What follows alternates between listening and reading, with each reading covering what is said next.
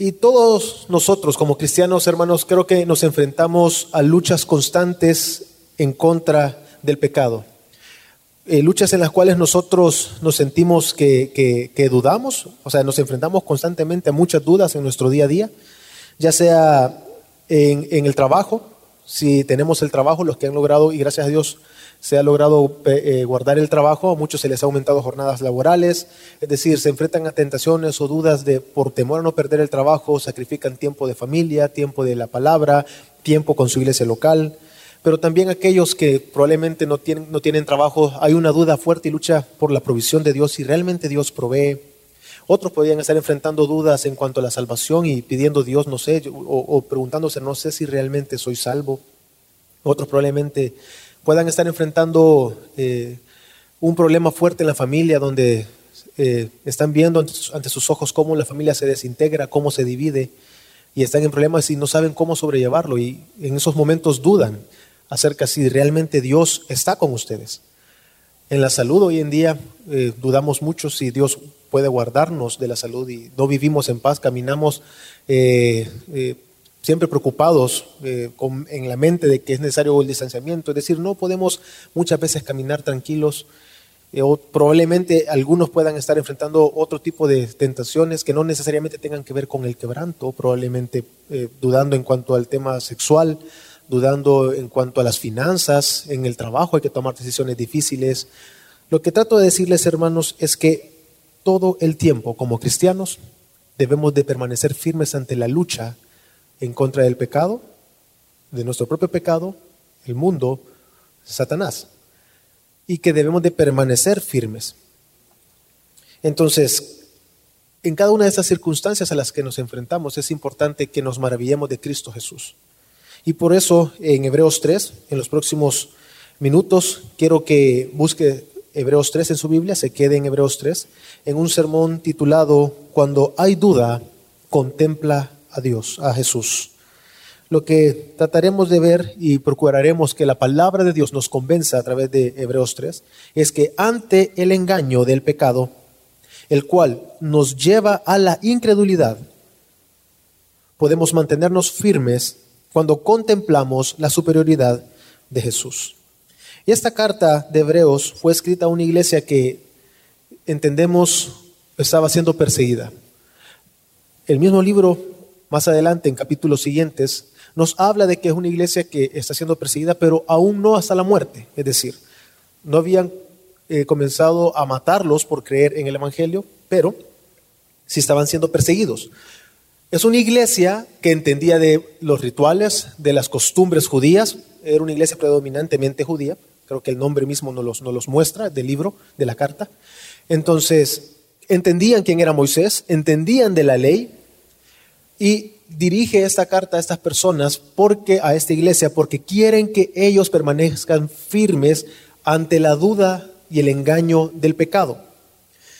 Que eso es desde que le, ha sido siempre y seguirá siendo hasta que Cristo venga. El mundo trata de hacernos dudar, de que tambaleemos, de que dudemos si realmente Cristo, su obra y todo con relación al Evangelio es cierto. Entonces esta iglesia era llamada a permanecer firmes, ya vamos a leer, evitando ser engañados por el pecado, y para esto debían de considerar la superioridad sobre todas las cosas, la superioridad de Cristo Jesús, permanecer firmes hasta el final. Acompáñenme a Hebreos 1, al versículo 3, dice de la siguiente manera. Por tanto, hermanos santos, participantes del llamamiento celestial, considerad a Jesús, el apóstol y sumo sacerdote de nuestra fe, el cual fue fiel al que le designó, como también lo fue Moisés en toda la casa de Dios, porque él ha sido considerado digno de más gloria que Moisés, así como el constructor de la casa tiene más honra que la casa. Y inicia refiriéndose a hermanos santos y que son participantes del llamamiento celestial. Debemos de resaltar esto, es una carta dirigida a un grupo que el autor de Hebreos entiende, son salvos y que han participado del llamamiento celestial. No olvidemos esto, es decir, es una iglesia la cual ha conocido, ha recibido el Evangelio y él entiende, probablemente por las obras que ha visto en ellos, que es una iglesia que ha participado y que su exhortación es a que se mantengan firmes hasta el final. En el capítulo 1 y en el capítulo 2, él se ha encargado de dejar una base de explicando de que Jesús es superior a los ángeles y que hace una referencia a Salmos 2, donde eh, dice que quién es el hombre, ya refiriéndose a Jesús, al Mesías, pero que Jesús es superior a los ángeles, sin embargo, fue hecho menor, un poco menor que los ángeles, para tomar forma de hombre, entendemos, para morir, resucitar y heredar y ser heredero de todas las cosas y ser coronado de gloria y majestad. Entonces, Él se está refiriendo a una iglesia y les está exhortando a que ellos deban de considerar cuán superior es Cristo Jesús sobre todas las cosas.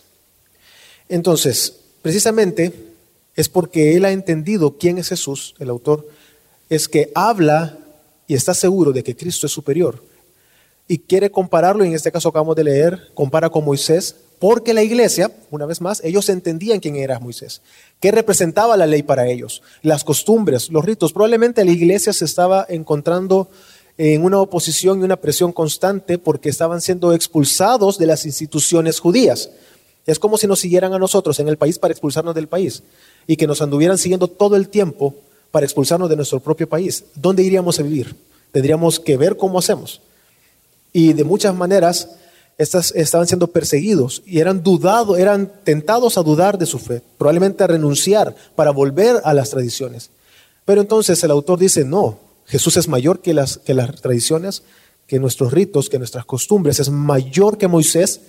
Considerémoslo a Él como superior y permanezcamos firmes hasta el final. Es por eso que el ataque constante, hermanos, en contra de la iglesia ha sido y será a que dudemos de la superioridad de Cristo Jesús. Cuando nosotros comenzamos a dudar de que Cristo Jesús realmente es superior y suficiente en nuestra vida, comenzamos a dudar ante las tentaciones, ante la familia, en lo sexual, en el dinero, en todas las tentaciones que nos, eh, que nos veamos día a día eh, eh, o nos enfrentemos día a día, si no consideramos a Cristo Jesús como superior, vamos poco a poco a ir perdiendo y cediendo ante el pecado. Consideremos algunas de las cosas que probablemente o sabemos que tiene en mente el autor de Hebreos en cuanto a Moisés. Él está haciendo alusión a números 12. No lo busque, usted que es en Hebreos, lo vamos a ir leyendo en la, manera en que vayamos avanzando en la enseñanza. Pero la palabra de Dios nos dice, y Hebreos nos está diciendo, de que Moisés es superior, eh, perdón, que Moisés ha sido siervo fiel y que Cristo es superior a él. ¿A qué se refiere con que ha sido siervo fiel? Él está haciendo una alusión a números 12 del 6 al 8 y voy a tratar de, eh, eh, de contarles brevemente lo que pasaba en ese momento. Vemos que Aarón y María habían pecado murmurando en contra de Moisés, por consiguiente en contra de Dios. ¿Qué es lo que había pasado? Ellos en su corazón dijeron, ¿acaso Dios no puede hablar? ¿O solo habla a través de Moisés? ¿No puede hablar acaso a través de nosotros? Su murmuración se debía porque estaban molestos con Moisés a causa de la mujer cusita. Si usted recuerda, Moisés tomó una mujer cusita. Eh, y ellos se molestaron contra Moisés porque él la había tomado, porque no era del pueblo de, Israel, no era de, no era de ellos. Entonces ellos murmuraron. Inmediatamente Dios se molestó. Dios llama a Moisés, llama a Aarón y llama a María que salgan de la tienda de reunión y habla y les dice, si entre ustedes hay un profeta, yo le hablaría a través de sueños, yo le, yo le hablaría a través de visiones, pero con Moisés, con mi siervo Moisés no lo hago así. Y quiero que leamos números 12 y sería los versículos 7 y 8. No así con mi siervo Moisés, en toda mi casa él es fiel. Cara a cara hablo con él, abiertamente y no en dichos oscuros. Y él contempla la imagen del Señor. Lo animo a que se quede en Hebreos 3, hermanos, perdón, eh, yo voy a estar leyendo los demás pasajes, nosotros quedémonos, ustedes quédense en Hebreos 3, yo voy a ir contándoles los textos que voy utilizando. Entonces, vemos acá que es Dios mismo que está diciendo que Moisés es, fue siervo fiel. ¿Qué quiere decir esto? Recordemos, Moisés fue escogido de parte de Dios para ser un intermediario entre Dios y el pueblo escogido.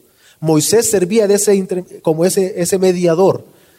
Él recibía, recibía el mensaje y al decir que es un siervo fiel entendemos que él entregó su mensaje, el mensaje de Dios correctamente.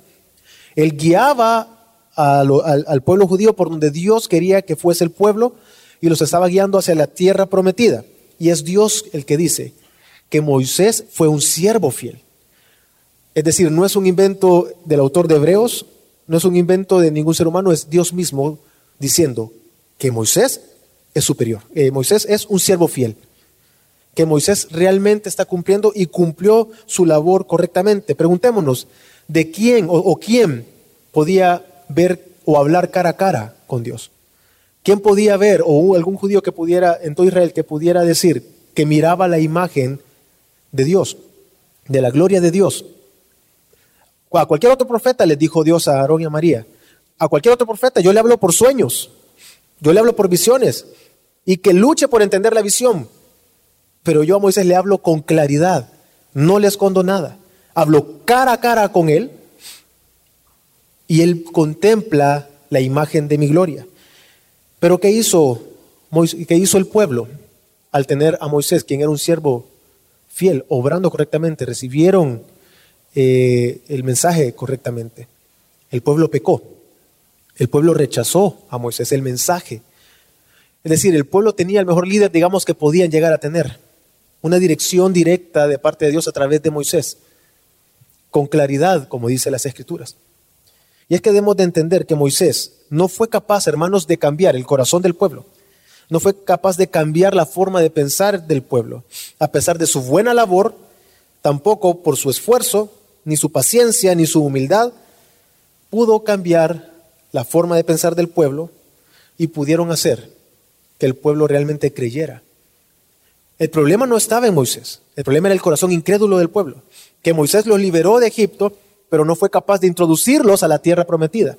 Pero no es porque Moisés hubiese hecho un mal trabajo. Dios está diciendo, Él es mi siervo fiel. Es decir, Él obró como Dios le había pedido que obrase. Pero la incredulidad del pueblo era mayor. Moisés no cambió ni transformó al pueblo. Entonces Moisés nos está diciendo la porción que leemos en Hebreos 3, que solamente era considerado, una vez más, lo repito, un siervo. A, a diferencia con Jesús, se nos dice que Él vino como hijo a ser Señor sobre la casa de Dios y sobre todas las cosas. Hebreos 3, capítulo 6, léalo conmigo, dice, pero Cristo fue fiel como hijo sobre la casa de Dios. Y esta casa se refiere a todos aquellos que han alcanzado salvación. En el 6 sigue diciendo, cuya casa somos nosotros. Entonces, el autor se dirige y entiende que aquellos que han recibido el Evangelio, aquellos que han recibido el llamamiento celestial, son considerados la casa de Dios y que Jesús viene y es Señor como hijo de esa casa. Y que también es fiel en su labor. Entendemos que Jesús hizo su labor perfectamente entregando el mensaje del Padre, por eso es llamado apóstol, sacerdote, sumo sacerdote, porque él sirve de intermediario entre Dios y los hombres, pero a diferencia de Moisés, Jesús es la gloria de Dios. Dice que Moisés hablaba cara a cara con Dios y contemplaba la imagen de la gloria de Dios. Pues Jesús es ese Dios. Jesús es esa gloria misma. Es la imagen misma de la gloria de Dios. Moisés solo la miraba. Jesús es Dios.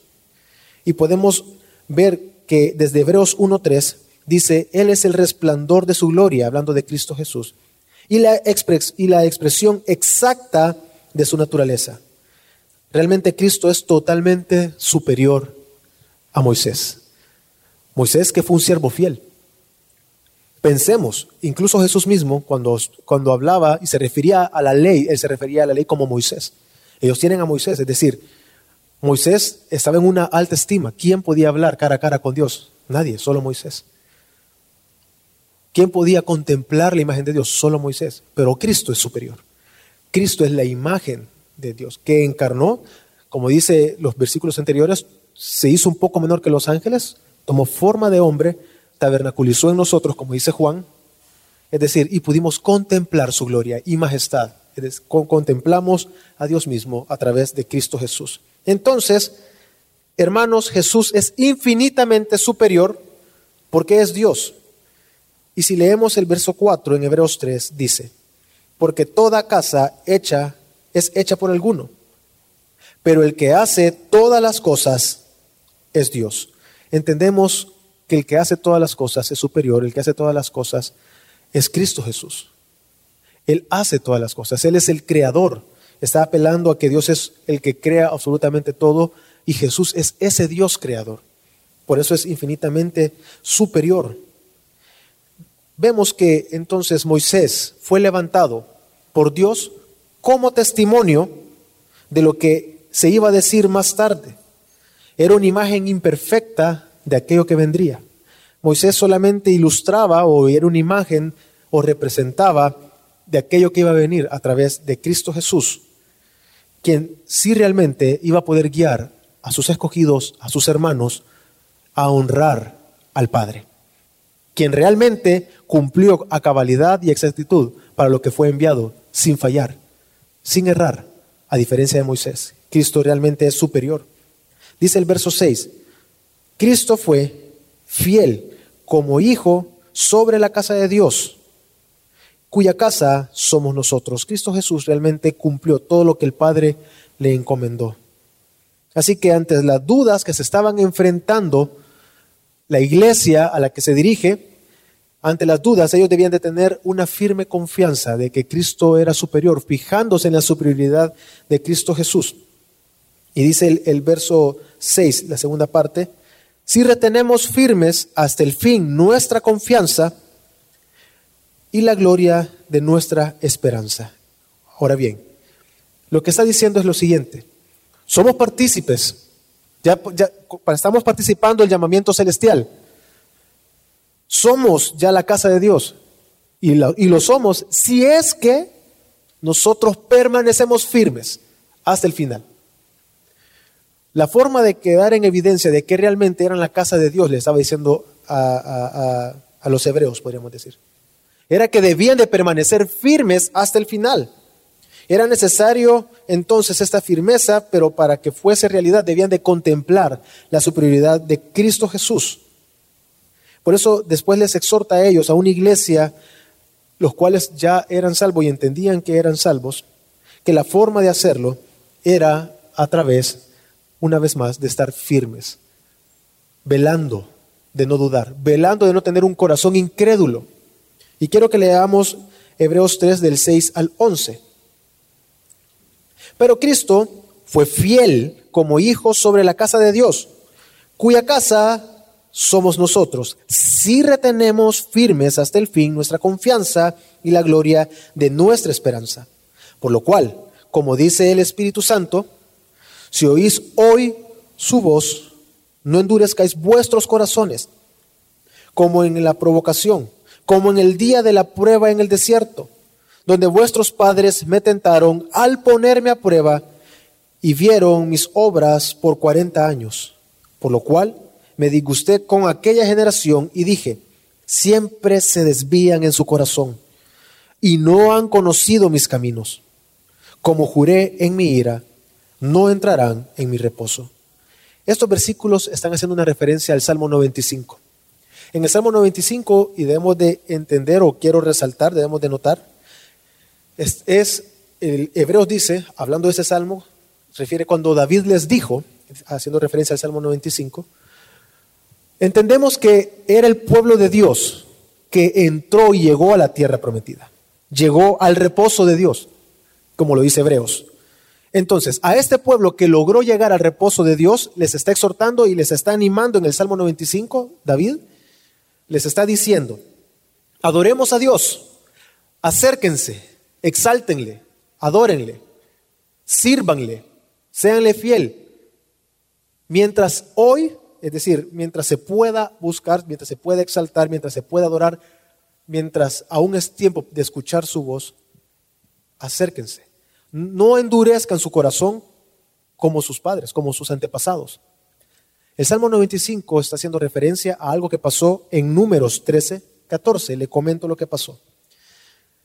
No sé si ustedes recuerdan la historia de los dos espías que Moisés mandó para reconocer la tierra. Y sabemos que dos regresaron con buenas noticias, Josué y Caleb, y otros diez regresaron con malas noticias. ¿Cuál fue la opción que escogieron eh, el pueblo de Israel? La de los diez. Las malas noticias. ¿Por qué? Porque el corazón era incrédulo. Decidieron y comenzaron a murmurar en su corazón y se preguntaron, ¿qué hacemos acá? ¿Por qué no regresamos a Egipto? Levantémonos un líder, alguien que nos guíe de regreso. Mejor estábamos allá. Nuestras mujeres, nuestros hijos van a ser presa en esas tierras. No vayamos. La ira de Dios encendió y les reclamó, se acercó y les dijo, ¿acaso no han visto mis milagros? ¿Acaso no han visto mi gloria, cómo los he librado? Estoy parafraseando, cómo los he sacado. Y no los sacó de una manera normal, lo sacó de verdad de una manera que sabemos que era pues, maravillosa, es decir, una, es, son relatos que muchos, precisamente por lo extraordinario, llegan a cuestionar si realmente pasó, si no solamente es un lenguaje de expresar lo que la liberación de Israel, pero Dios les estaba diciendo, ¿acaso no han visto mi gloria, los, las obras que he hecho? Se han revelado en contra de mí, y por eso la ira de Dios se encendió sobre ellos y les dijo, ustedes no van a entrar al reposo. Sus hijos, de los cuales se están preocupando, ellos van a entrar. Ellos verán y ellos llegarán al reposo. Es decir, ni todos los milagros, ni todo lo que pudieron apreciar pudo cambiar el corazón de ellos. Moisés no pudo cambiar el corazón de ellos, que fue un buen siervo. No pudo transformarlos. Entonces, la advertencia que el autor de Hebreos hace es, mientras se diga hoy, mientras todavía se dice hoy, manténganse firmes. A un pueblo predominantemente judío, una iglesia predominantemente judía. Recuerden cómo nuestros antepasados, por su corazón incrédulo, quedaron fuera del reposo. Hablando de la tierra prometida, entendemos el reposo ahora que empieza con Cristo Jesús, en la salvación, a través de la salvación. Guarden su corazón de la incredulidad por eso dice Hebreos 3, 12 y 13. Tened cuidado, hermanos, no sea que alguno de vosotros, en alguno de vosotros haya un corazón malo de incredulidad para apartarse del Dios vivo. Antes, exhortaos los unos a los otros cada día, mientras todavía se dice hoy, no sea que alguno de vosotros sea endurecido por el engaño del pecado. Hermanos, nuestro llamado ahora es a velar entre nosotros, de no tener un corazón incrédulo. Un corazón que nos aparte de Dios. Hermanos, y con esto yo no estoy diciendo de que, o estoy insinuándole que depende de usted la salvación, que depende de sus obras, de su determinación, de su carácter, que depende de usted la salvación en ningún momento. Y lo podemos leer en el libro. Por eso les he estado diciendo desde un inicio, él escribe la carta a una iglesia, a alguien que, a personas que han recibido y el llamamiento celestial. Pero ahora bien, el hecho de que tenga una revelación divina no lo hace a él, el autor de Hebreos, omnisciente. No es capaz de leer y entender los corazones de sus hermanos, así como nosotros. Que, nos, que podemos estar aquí hoy sentados, no nos conocemos el corazón. Roguemos a Dios que a través de nuestro, nuestro perseverar quede en evidencia nuestra salvación. Velemos día a día a no dudar, que ante la tentación, ante la duda, en lugar de ceder, nos humillemos delante de Dios y pidamos auxilio a nuestro Dios a través de su palabra, en oración y a través de su iglesia. Velemos constantemente para no ser seducidos. Entendamos, hermanos, que el pecado nos seduce sutilmente a cada uno de nosotros según sus propias concupiscencias, según nuestros propios pecados. Probablemente lo que sea una tentación para usted, para su hermano no va a ser una tentación. Cada uno es tentado de maneras distintas. Por eso dice, velen unos con otros, velando de que no haya entre ustedes alguien con un corazón incrédulo que quede destituido o que quede fuera del reposo. Debemos de impulsarnos a través de la palabra, nuestra confianza en Dios, buscando a Dios todo el tiempo. ¿En qué áreas usted está dudando, hermano? No sé en qué áreas puede estar dudando. Pero no sé si se rinde y humilla a Dios a través de la palabra, a través de la oración. No sé si ora realmente para que a través del Evangelio usted sea fortalecido a través de la palabra, a través del Evangelio, en esas áreas en las cuales usted es débil. No sé si usted busca la, exhortación de sus hermanos o cuando llega la exhortación de sus hermanos usted la menosprecia, no los quiere escuchar. No le agrada cuando, le, cuando lo exhortan, cuando lo traen a luz en su pecado, ya sea su esposa, ya sea su esposo, algunas veces los hijos confrontan a los padres o los padres confrontan constantemente a sus hijos en sus, en sus pecados. No sé si despreciamos la exhortación de nuestros hermanos. No sé si dejamos que los, nuestros pensamientos, no sé si deja que sus pensamientos, sus corazonadas sean lo que lo guíen y no el Evangelio. No sé si confía más en su moral, en su determinación, que en Dios. Hebreos 13, 14 dice, porque, 3, 14, perdón, dice, porque somos hechos partícipes de Cristo si es que pertenece, si es que retenemos firmes hasta el fin el principio de nuestra seguridad. Somos partícipes, hermanos, de Cristo si es que retenemos. Y esa es nuestra pregunta. ¿Retenemos fielmente la verdad del Evangelio? ¿Retenemos fielmente día a día nuestra palabra ante la duda, ante la incertidumbre? ¿Estamos siendo fieles a Dios? El tiempo para buscar a Dios en arrepentimiento de nuestro pecado es hoy, hermanos.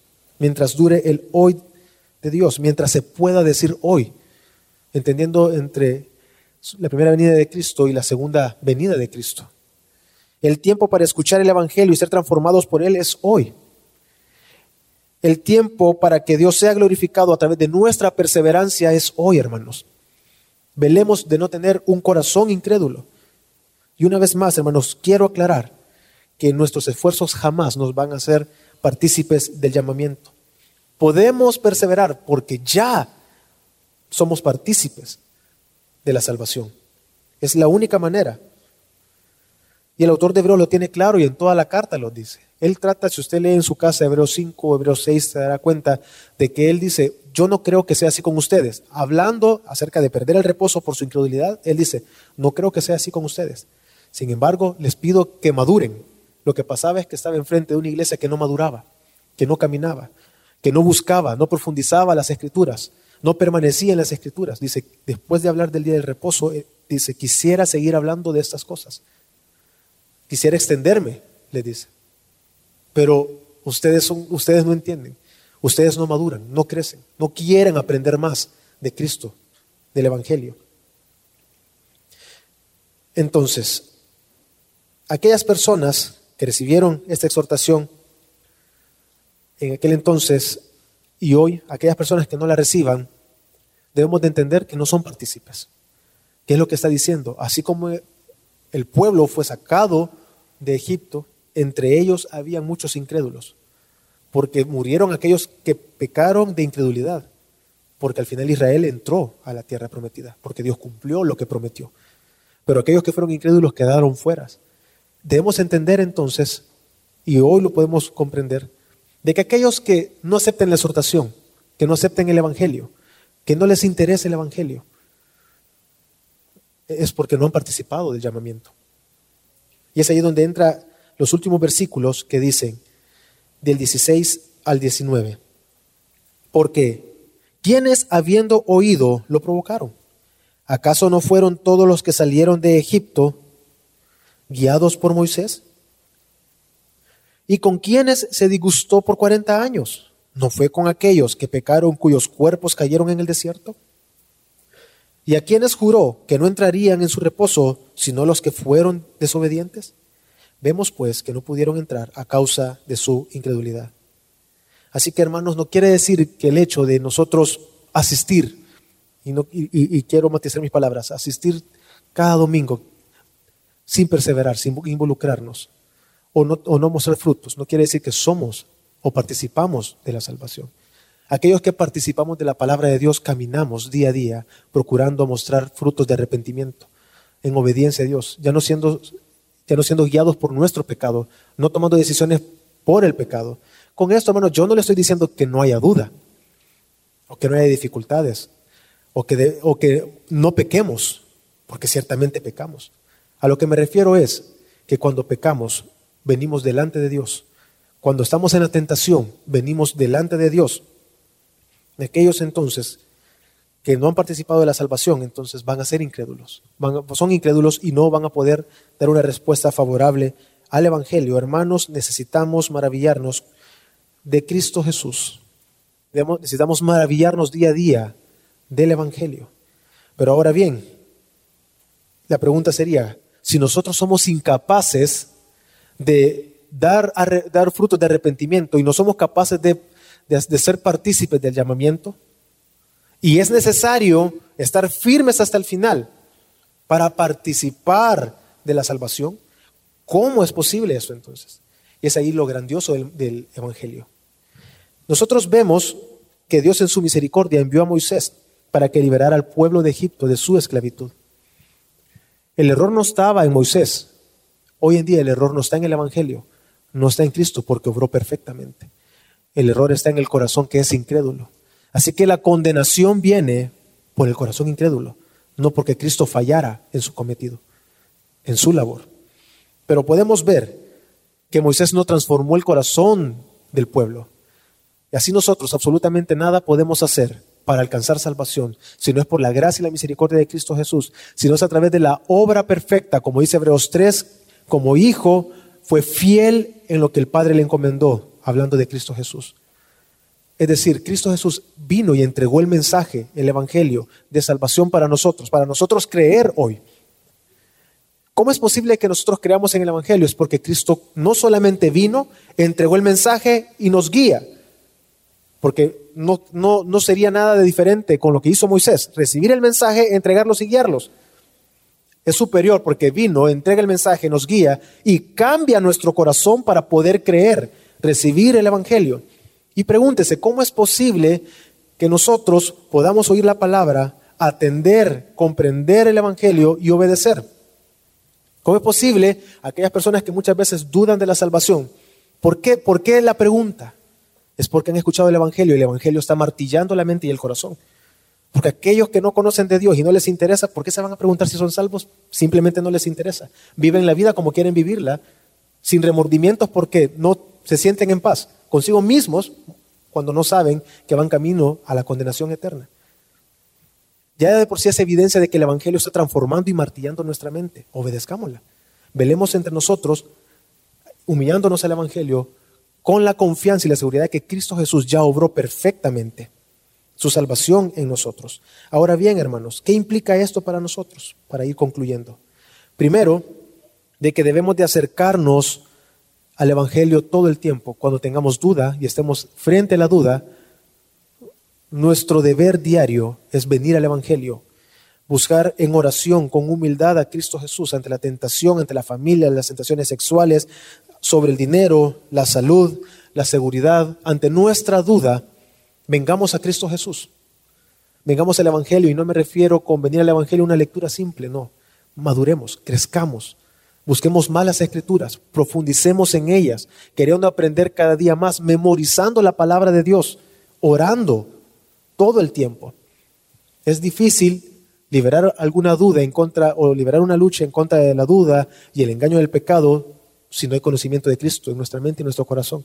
No sabemos cómo responder. No hay una forma de responder. Segundo, que nuestra, nuestra vida o caminar o nuestra perseverancia no sea motivada por, motivada por lo que podamos recibir de Cristo Jesús.